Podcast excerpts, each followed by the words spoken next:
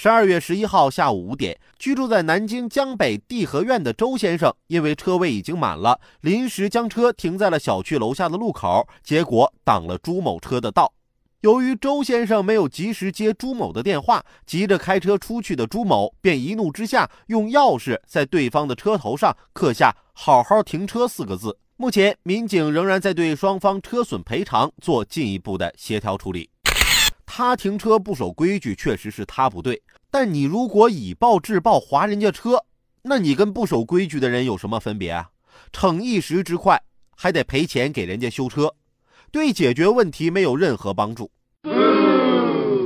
还有那位周先生，既然知道自己停车的地方挡道，那为啥还不保持自己的电话畅通呢？这种没必要的纠纷本可以避免。现在这停车呀，确实是难。我们单位停车也难呐。